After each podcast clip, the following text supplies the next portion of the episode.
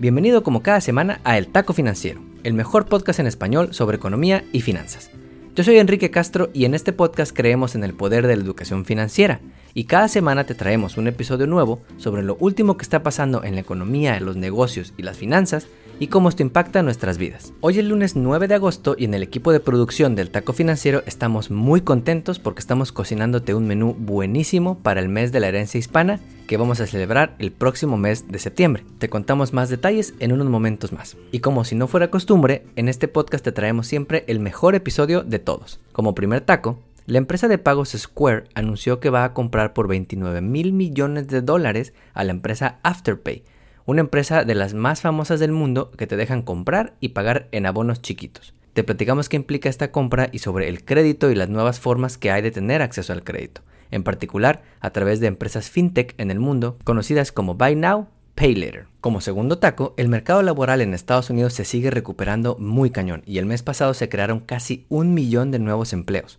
Te traigo los detalles y cómo la variante Delta está afectando la recuperación de la economía y la creación de nuevos puestos de trabajo para la comunidad latina. Hablando de la comunidad latina, el próximo mes celebramos el mes de la herencia hispana y en el taco financiero queremos contar tu historia. Solo mándanos un audio de hasta un minuto donde nos cuentes quién eres, desde dónde nos escuchas y que nos digas para ti qué es lo más padre de ser hispano, qué es lo que te gusta más de ser latino. Por ejemplo, yo soy Enrique, soy un economista mexicano host del Taco Financiero Podcast y vivo en la ciudad de Houston. Lo que más me gusta de ser hispano es que somos súper alegres, con la familia, con los amigos y hasta con extraños. Siempre estamos haciendo chistes o bromeando y haciendo que los demás se la pasen súper chido cuando están cerca de nosotros. Si hubiera una competencia de memes en Tokio 2020, seguro ganábamos porque tenemos una creatividad los latinos para inventar chistes y para reírnos de la vida, que hace que siempre veamos el lado bueno de todo lo que nos pasa. Como mi hermano, cuando estaba en el hospital y tenía que usar un tripié para poner el suero que tenía de sus medicinas, me decía que hiciéramos carreritas en el pasillo del hospital y nos atacábamos de la risa. Siempre le encontrábamos el lado bueno a las cosas. Y creo que esa es una cualidad de los latinos que es muy valiosa. Mándanos tu grabación antes de que termine el mes de agosto y mostraremos tu historia en este próximo mes de la herencia hispana. Antes de comenzar con las historias, si tienes student loans, la semana pasada el gobierno decidió extender la prórroga para empezar a pagar estos préstamos hasta inicios del próximo año, quitándote una preocupación de encima si ahorita todavía no tienes chamba o es difícil que hagas los pagos. Por cierto, pro tip, si entras a trabajar a Target, Walmart o Starbucks, te pueden pagar 100% de tu colegiatura para college, pero si tienes el dinero, haz los pagos o guárdalo en una bolsa de dinero separada específica para esta deuda estudiantil.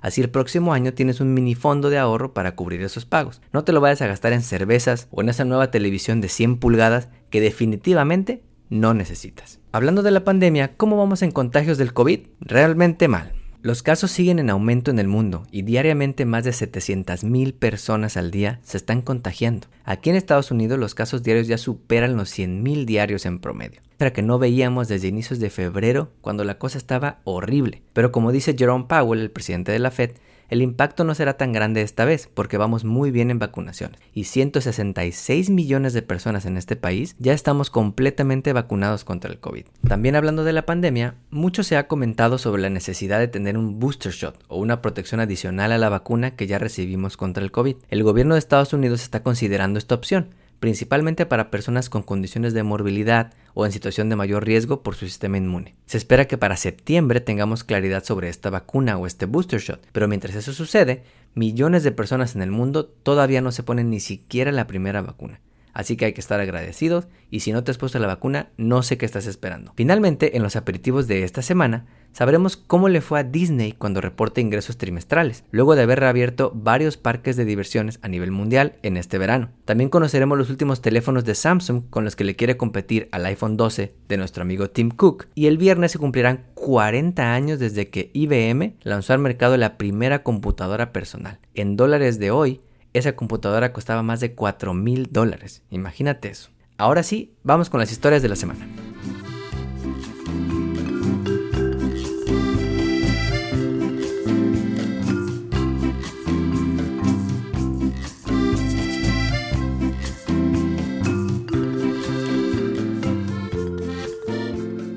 Como primer taco, la semana pasada nos enteramos que Square, el gigante de pagos electrónicos, va a comprar por 29 mil millones de dólares a la empresa Afterpay, una de las empresas Buy Now, Pay Later más famosas en el mundo. Estas formas de crédito son muy usadas principalmente por las nuevas generaciones, los Gen Zs. Se conocen como las tarjetas de crédito de los Gen Zs, de hecho, y tienen un enorme potencial de cambiar la forma en la que compramos usando el dinero de alguien más. De acuerdo con estudios, más de un tercio de los consumidores en este país hemos comprado algo ya con estos servicios de Buy Now Pay Later, pero solo uno de cada dos entiende bien cómo funcionan. Y para eso tienes a tu siempre fiel Taco Financiero Podcast para que le agarres la onda. PayPal ya ofrece esto con su Bill Me Later, pero también está la australiana Afterpay de la que te vamos a hablar. También está Klarna, que es la startup más valiosa en toda Europa. Y también está la empresa Affirm, una empresa de California que cotiza aquí en la bolsa en el gabacho. También Apple está trabajando con Goldman Sachs para sacar un esquema similar. Todo mundo le quiere entrar a esto. Pero realmente, ¿cómo funcionan estas empresas? Imagina que estás comprando por internet esa nueva televisión 4K de 100 pulgadas para sorprender a la familia porque por primera vez no te gastaste el aguinaldo en alcohol. A la hora de hacer checkout en la página de internet de LG, te aparece un cuadrito para pagar por tarjeta y también uno que dice disfruta ahora, paga después, con una oferta para que compres la tele a cuatro pagos iguales sin intereses o a seis pagos iguales sin intereses. Eliges eso, haces un primer pago chiquito y listo tienes tu televisión en camino. Pero no te cobran interés. Entonces, ¿cómo hacen dinero estas empresas? Hacen dinero de dos formas. Una, le cobran fees a las empresas, por ejemplo a LG, por ofrecer este servicio desde su página de internet, pues le ayudan a LG y a otras empresas a aumentar sus ventas online con personas que quizá no podían pagar toda esa tele en ese momento. Dos, si te llegas a atrasar en tus pagos, te van a cobrar fees y tasas de interés que son altas, similares de hecho a las tarjetas de crédito. ¿Cómo te puede beneficiar comprar con estos nuevos esquemas? Básicamente, para compras importantes como algún electrodoméstico que necesites o algo que no sea comprarte el reloj número 20 porque te lo mereces. Si te aprueban, puedes comprar sin pagar un centavo de interés y pagar cada dos semanas una parte de ese producto, lo cual lo hace conveniente y sin tener que pagar intereses o comisiones. Otra forma en la que te puede beneficiar es que si quieres una tarjeta de crédito, normalmente te hacen un hard inquiry, para pedir una tarjeta de crédito, tú autorizas que chequen tu historial, que corran tu crédito, en otras palabras, y esto te baja tu score unos puntos. Con estas nuevas modalidades de Buy Now, Pay Later, casi todas te aprueban sin hacer un hard inquiry.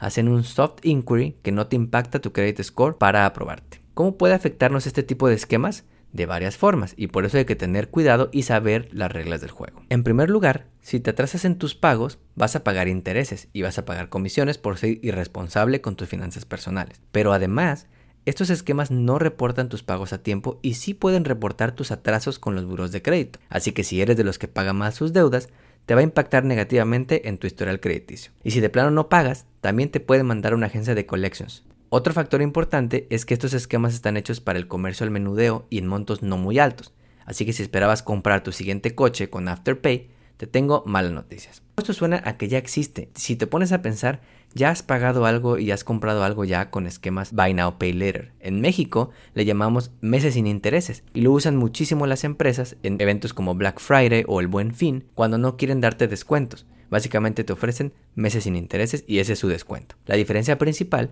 es que para usar estos esquemas no necesitas una tarjeta de crédito de un banco para poder financiar tus compras, pues ellos usan la tecnología para evaluarte en tiempo real para ver si te pueden prestar. Las formas tradicionales de financiarse sin intereses necesitan que tengas una tarjeta de crédito con un banco, cosa que puede ser difícil si no tienes buen historial o buen crédito. Estas apps te permiten comprar estas cosas, pero como todo, tienen un riesgo. En el taco financiero creemos que este es un ejemplo de formas en que la tecnología está cambiando nuestras vidas que no hace primera plana en los periódicos, pero que lentamente cambia nuestros hábitos financieros. Antes del crédito comprábamos solo con el dinero que teníamos.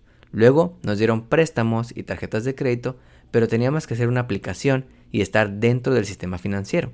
Ahora puedes financiar tus compras desde páginas de internet y a meses sin intereses. No es que estas formas de financiarse sean nuevas, lo nuevo es la forma en la que usan la tecnología para llegar a nosotros, para que con un clic compremos las cosas, lo cual es una espada de doble filo. Si no tenemos los hábitos financieros sanos y el manejo responsable de las finanzas personales, esta es una forma más en la que tendremos un mal historial crediticio. Como segundo taco, el viernes pasado nos enteramos que durante el mes de julio la economía siguió creando empleos a lo grande. Luego del rebrote en casos de COVID por la variante Delta, Muchos analistas pensaban que las empresas ya no contratarían mucha gente, por el miedo a que regresemos a los lockdowns del año pasado. Pero afortunadamente no fue así. Vimos que 943 mil nuevos empleos fueron creados el mes pasado, es decir, casi un millón de personas regresaron a tener una fuente de ingresos para ellos y para sus familias, lo cual es muy bueno y representa la mejor cifra desde hace un año, cuando la ola de contagios y la falta de vacunas hizo que muchas empresas cerraran y millones no pudieran regresar a sus trabajos. Pero no todos los trabajos son iguales, y por eso es que el BLS o Bureau of Labor Statistics mide también el aumento en los salarios, que crecieron 4% a tasa anual es decir, respecto a los salarios que ganábamos hace un año. Este último dato es un reflejo de lo difícil que ha sido para las empresas contratar gente. Puedes ir a ver a cualquier restaurante hoy en día y va a decir que tiene poco personal, que está buscando gente, que da incentivos. Han tenido que pagarnos más para convencernos de trabajar en medio de esta pandemia. Pero también este aumento en salarios tiene su otra contraparte, porque al mismo tiempo que nos depositan más en nuestra quincena y nos alcanza para más cosas, esto está presionando a muchas empresas a subir los precios de los productos que nos venden. Y por eso es que también tenemos una inflación alta. 5.4% a tasa anual para ser exactos. Otra cosa que debes saber de este reporte es que cada vez más personas están intentando buscar chamba. Esto se mide con una cosa que se llama la tasa de participación laboral o la Labor Force Participation Rate que actualmente está en 61.7%, el nivel más alto desde que inició la pandemia. Entre sectores, el de hospitalidad y de restaurantes sigue siendo el mejor, sigue siendo el que mejor en números reporta. En los peores momentos de la pandemia, uno de cada cuatro trabajadores en este sector no tenía chamba. Y hoy esta cifra es 9% del total. Esto es bueno, sin duda es bueno pero nada más en este sector todavía hay 1.7 millones de personas que tenían chamba antes de la pandemia y todavía no regresan a trabajar. La tasa de desempleo a nivel nacional bajó de 5.9% a 5.4% de la fuerza laboral y a pesar de que los latinos y afroamericanos seguimos atrás, se están viendo mejoras. 8.2% de los afroamericanos están desempleados, cuando en junio esta tasa era del 9.2% y en los peores momentos de la pandemia era de más del 15-16%. Y en cuanto a los latinos, 6.6% están desempleados actualmente, una gran mejoría respecto al 7.4% del mes de junio y al casi 16-17% de los peores momentos de la pandemia. Otra noticia buena en este reporte tiene que ver con lo que se conoce como el desempleo de largo plazo, es decir, personas que llevan 6 meses o más sin chamba. Esto es bien duro porque mientras más tiempo pasas sin trabajar, es más difícil que te contraten y muchas veces tienes que aceptar un sueldo más bajo con tal de regresar. Bueno, pues el número de personas en desempleo de largo plazo cayó casi en medio millón de personas lo que significa que estas personas por fin ya encontraron chamba luego de más de seis meses de andar buscando. Esto es algo espectacular. Lo único que nos preocupa de todo este reporte no son los números, que son muy buenos, sino la fecha en que son calculados. Debes saber que este tipo de reportes se generan a través de encuestas que se realizan normalmente a mediados del mes, lo que significa que el aumento en casos por la variante Delta todavía no estaba tan feo en ese momento. El próximo mes veremos si este aumento en contagios disminuye la creación de empleos en el siguiente reporte. Todavía falta mucho camino por recorrer, pues se estima que en total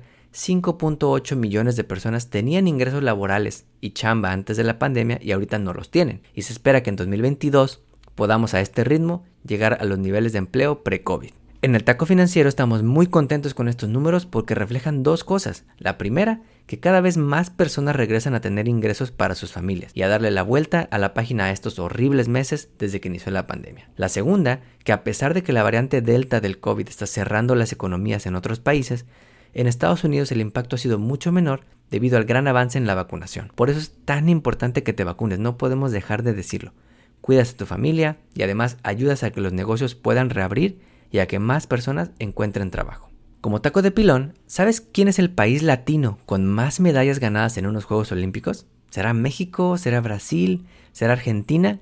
No, la respuesta es Cuba, quien a pesar de no jugar en varios Juegos Olímpicos el siglo pasado, han ganado en total 226 medallas, incluyendo 78 medallas de oro, cabrón. El deporte donde han ganado más medallas los cubanos es el boxeo, con 73 medallas en total. En segundo lugar está Brasil, con un total de 129 medallas, casi la mitad de las de Cuba, de las cuales 30 son de oro. Su mejor deporte, el judo, con 22 medallas. Argentina está en tercer lugar con 74 medallas y 21 de ellas de oro. Sus mejores deportes, el boxeo y el fútbol. México está en cuarto lugar con 69 medallas ahí cerquita de Argentina. 13 de esas 69 son medallas de oro. Lo nuestro, lo nuestro son los madrazos y el agua pues hemos ganado más medallas en el boxeo y en los clavados. Estas Olimpiadas que terminaron nos dejaron muy buenos recuerdos, desde la medalla de oro para Estados Unidos en el básquetbol, la medalla de bronce para la selección de fútbol de México, pasando por el llamado a cuidar nuestra salud mental con la salida de Simone Biles de varias competencias de atletismo, hasta nuevos récords mundiales en carreras de 400 metros con obstáculos,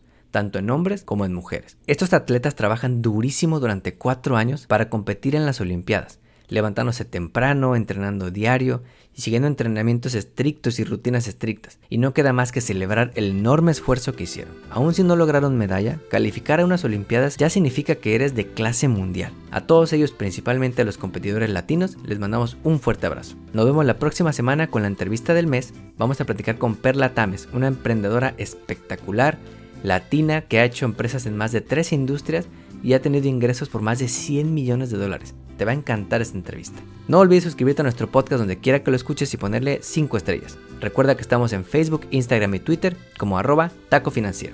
Nos vemos el próximo lunes.